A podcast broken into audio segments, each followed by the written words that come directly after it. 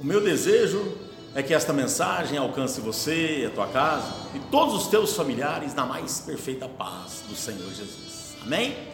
No livro de Colossenses, capítulo 3, verso 8, está escrito assim: Agora, porém, despojai-vos igualmente de tudo isso: ira, indignação, maldade, maledicência, linguagem obscena do vosso falar.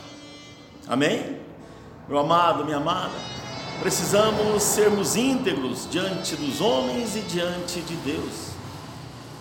Palavras, né, fatos como estes, descritos aqui neste versículo, não combina mais com um bom testemunho cristão, não combina mais com um novo, né, um novo homem, uma nova criatura.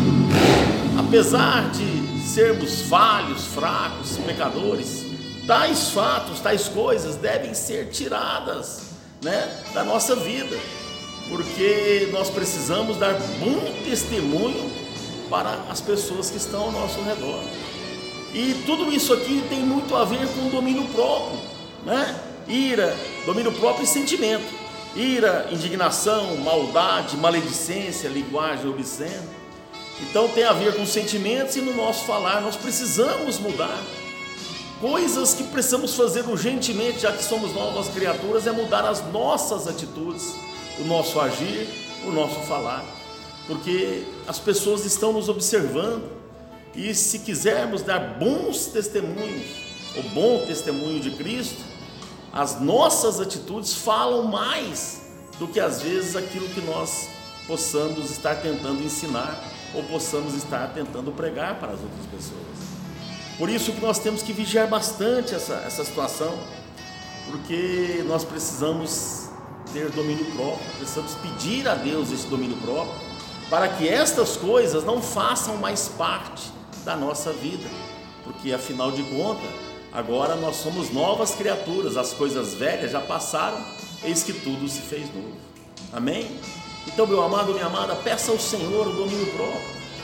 Quando pedimos ao Senhor o domínio próprio, mesmo que a gente tenha vontade de irar, mesmo que a gente tenha vontade de ficar indignado, mesmo que tenhamos vontade de fazer alguma maldade ou de falar algumas palavras que não é mais o nosso modo de falar, o domínio próprio que o Senhor Jesus, que o Espírito Santo nos dá, nos freia, nos faz refletir, nos faz contar até 10, até 100, até mil, e nós paramos, nós não deixamos a nossa boca profetizar ou falar algo que não agrada ao Senhor. Amém? Pense nisso, né? Que você verdadeiramente seja uma nova criatura no seu modo de agir e no seu modo de falar. Amém? Que você tenha um dia abençoado. Aleluia. Experimentando as maravilhas do Senhor, de uma nova criatura que Ele te transformou, em o um nome santo do Senhor Jesus. Amém.